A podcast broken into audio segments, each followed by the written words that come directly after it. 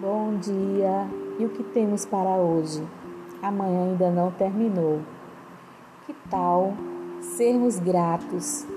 Pois o melhor agradecimento, ele não passa pelas palavras, mas sim por nossas ações.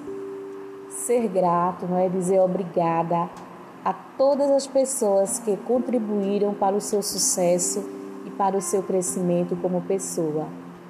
Você é o resultado da confiança e da força que cada um coloca em você e da confiança e da força que você carrega dentro de si.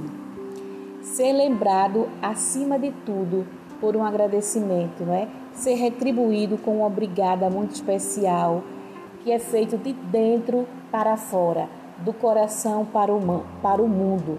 Então seja sempre grato, não é? Porque o agradecimento ele deve sair do coração, passar pelas ações.